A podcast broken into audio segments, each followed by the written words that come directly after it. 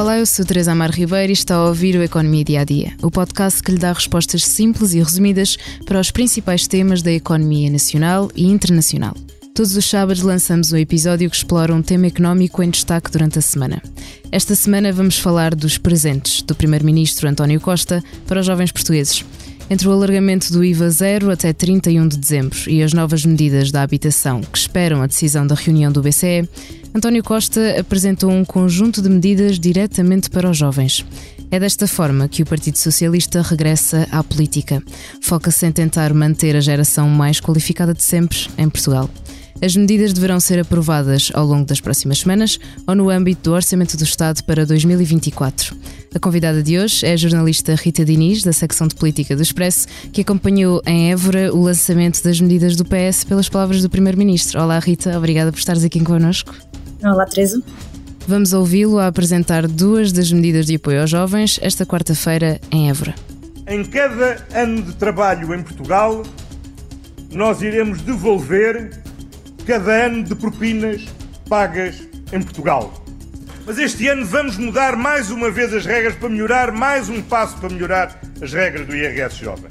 E portanto, no primeiro ano de trabalho, no primeiro ano em que as pessoas declaram o seu rendimento, o IRS será zero e haverá total isenção de IRS no primeiro ano de trabalho para que todos possam começar o início da sua vida.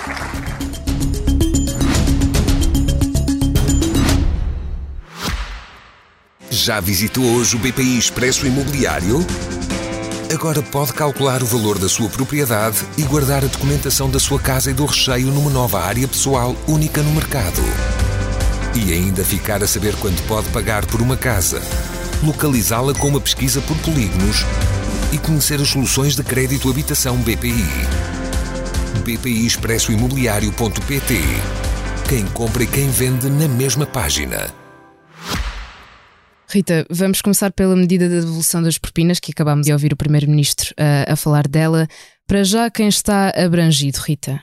Uh, é uma medida uh, que já está a receber muitas críticas da oposição, mas que abrange basicamente todos os jovens que estudaram em Portugal, tiraram licenciatura, mestrado em Portugal e que estão a trabalhar também em Portugal. Portanto, a ideia é fixar o talento, que é um grande problema que, que tem havido há muitos anos, que é a questão de, com o mundo globalizado, os jovens formam-se em Portugal, mas depois vão trabalhar lá fora, onde os salários são, são mais elevados. Portanto, a ideia aqui é não eh, isentar os jovens de pagar propinas no acesso ao ensino superior, mas devolver depois quando estão no mercado de trabalho. Portanto, a ideia é. Aqui estamos a falar apenas de faculdades públicas, correto? Uh, sim, estamos a falar de faculdades públicas e o valor base de, da licenciatura é 697 euros por ano, portanto a propina anual, uh, e nos mestrados 1.500 euros. Não é o valor de 1.500, o Primeiro-Ministro explicava que não é um valor uh, fixado por tabela, porque os mestrados variam muito de valor, mas é um valor que foi, uh, que, que, o governo chegou àquele valor com uma questão mais de média. Portanto, 697 euros por ano no caso das licenciaturas, 1.500 no caso dos mestrados, e aqui depende, se o curso for de 3 anos, uh, os jovens então quando entram no mercado de trabalho recebem esse valor durante os primeiros 3 anos, se o curso for de 6 anos recebem naqueles, nos primeiros 6 anos de trabalho. Portanto, a ideia é mesmo equivaler. Uh, mesmo os jovens que por algum motivo não paguem propinas, seja por por terem ação social escolar ou por outro motivo qualquer que estejam isentos de propina, uh, recebem também esse valor quando, quando acedem ao mercado de trabalho. A ideia, portanto, é fixar o talento. Agora, é uma medida que tem sido uh, criticada muito pela oposição, da esquerda à direita, uh, porque não resolve a questão base de muitos alunos que não têm tanto rendimento não conseguirem aceder ao ensino superior por não terem esse rendimento disponível no imediato para pagar. Portanto, essa questão não resolve, funciona mais como benefício para depois, para fixar o talento em Portugal e encontrarem trabalho em Portugal. Exato, é uma, é uma forma de tentar manter cá as pessoas com, com esse incentivo de que no primeiro, segundo, terceiro e por aí adiante irão uh, receber Exatamente. aquilo que investiram no seu, no seu estudo. Uh, as regras do IRS, Jovem Rita, também mudaram e destaca-se aqui o IRS zero no, no, no primeiro ano de, de descontos. Podes explicar quais é são as restantes mudanças depois desse primeiro ano?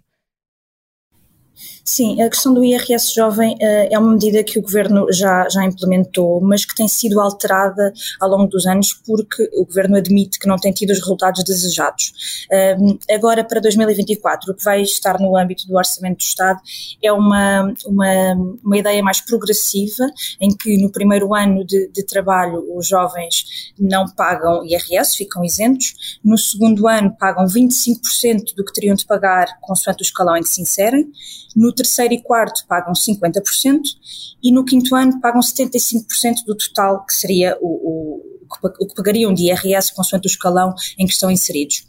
Portanto, a ideia de António Costa aqui, ele explicou isso no discurso que fez na rentrée socialista, é uh, não fazer como o PSD, que propõe uma taxa fixa de 15% para todos os jovens abaixo dos 35 anos, mas sim uma ideia mais progressiva para também dar tempo, dizia António Costa, às empresas, onde os jovens estão inseridos no mercado de trabalho, de se adaptarem e de então conseguirem depois aumentar o, o, o salário e o, o rendimento de, destes jovens trabalhadores naqueles cinco anos. Sim, até porque o PS disse que a proposta do PSD até era um pouco otimista e daí ter dado, digamos, não, não é uma contraproposta, mas resolveu desta maneira de, de ser progressivo uh, segundo os anos de trabalho.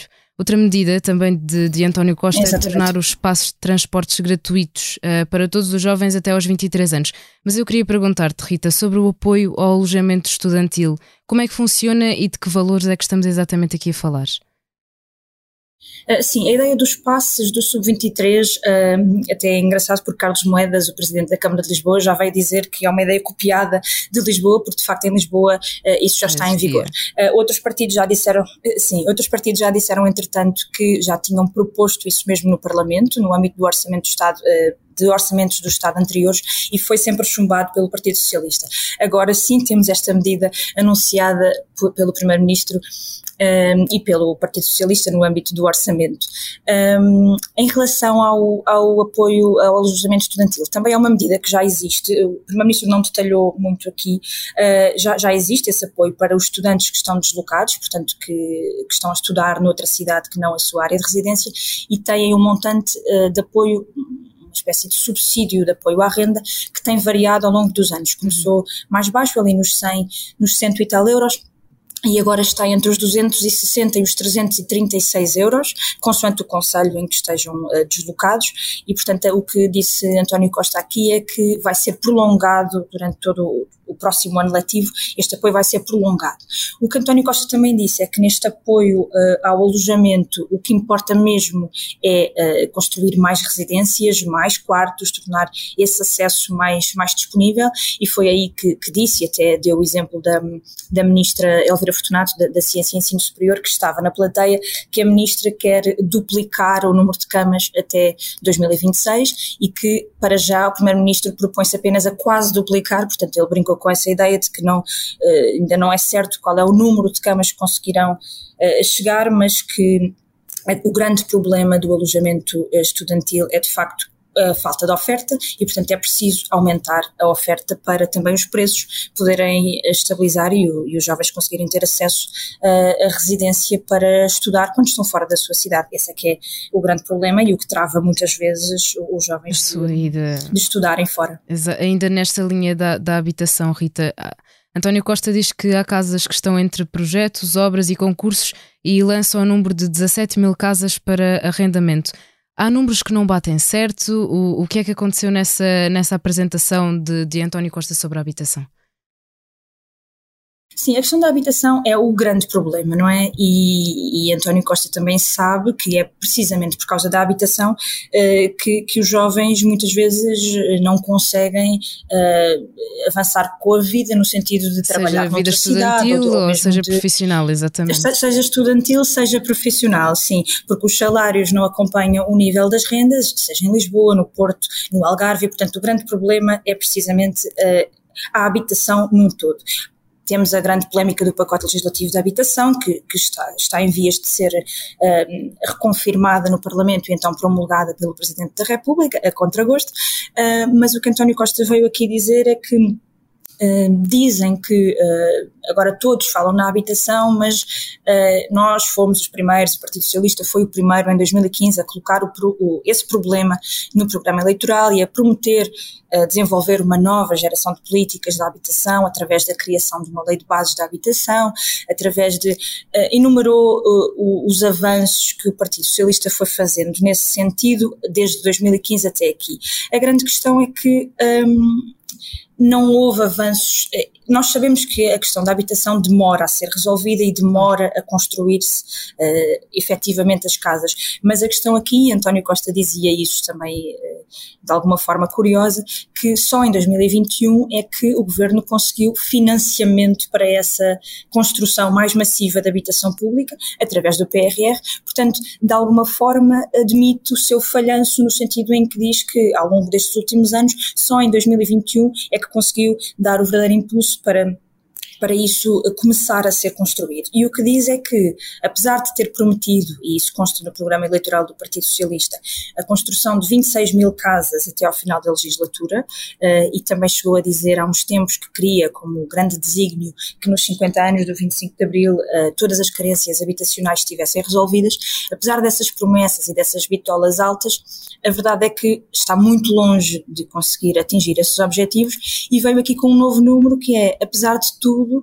já estão 17 mil casas a ser uh, construídas. E aqui o, a ser construídas envolve muita coisa. É desde estarem em concurso para obra, estarem em projeto, estarem mesmo em obra. Portanto, não significa que, que haja mais de 16 mil casas disponíveis para arrendamento, mas apenas estão a andar. Portanto, Também não é uma estão... solução para já, mas uh, António Costa defende só dizer que está a acontecer. Exatamente, está em marcha, mas uh, admite também que é um processo demorado e complexo, mas a, questão, a verdade é que está muito atrasado e está muito aquém do que aquilo que tinha prometido inicialmente. Rita, vamos então avançar para outra medida, o cheque livro, que já não é uma novidade anunciada pelo governo, mas parece que desta vez vai mesmo para a frente. O que é que António Costa disse sobre esta medida? Sim, esta medida já, já tinha sido até falada pelo Ministro da Cultura, Pedro Adão e Silva, chegou a, a pensar-se que ia avançar no, no, ano passado, não avançou. Neste momento não sabemos o valor, houve uma altura que se pensava que seria um voucher de 100 euros, uh, mas não, ainda não é certo, não foi referido aqui qualquer valor, portanto não, ainda não sabemos muito mais sobre esta medida. Sabemos também que no passado, no âmbito dos outros orçamentos do Estado, outros partidos fizeram propostas semelhantes a esta no Parlamento que foram chumbadas, seja através da proposta de um voucher cultura ou de um cheque cultura, cada cada um chama o que quer, uh, que abrangeria outras coisas que não apenas uh, livros, portanto, não apenas dinheiro disponível para adquirir livros, mas também acesso a outro tipo de cultura na altura, uh, Rui Tavares do Partido Livre chegou a, a, negociar com o Partido Socialista e a, a disponibilizar-se para resumir aquele cheque cultura a livros, que iria mais ao encontro daquilo que o PS queria, mas, mas não avançou mesmo assim. Agora parece que é desta que vai avançar para o ano que vem, mas não sabemos muito mais uh, pormenores sobre esta medida. A última medida dá uma semana na rede de pousadas da juventude e quatro bilhetes de comboio. Será como um presente do fim da escolaridade obrigatória. Rita, com todas estas medidas em cima da mesa, pergunto se consideras que fará efetivamente diferença na imigração jovem, sendo que é, é esse o objetivo do governo. Uhum.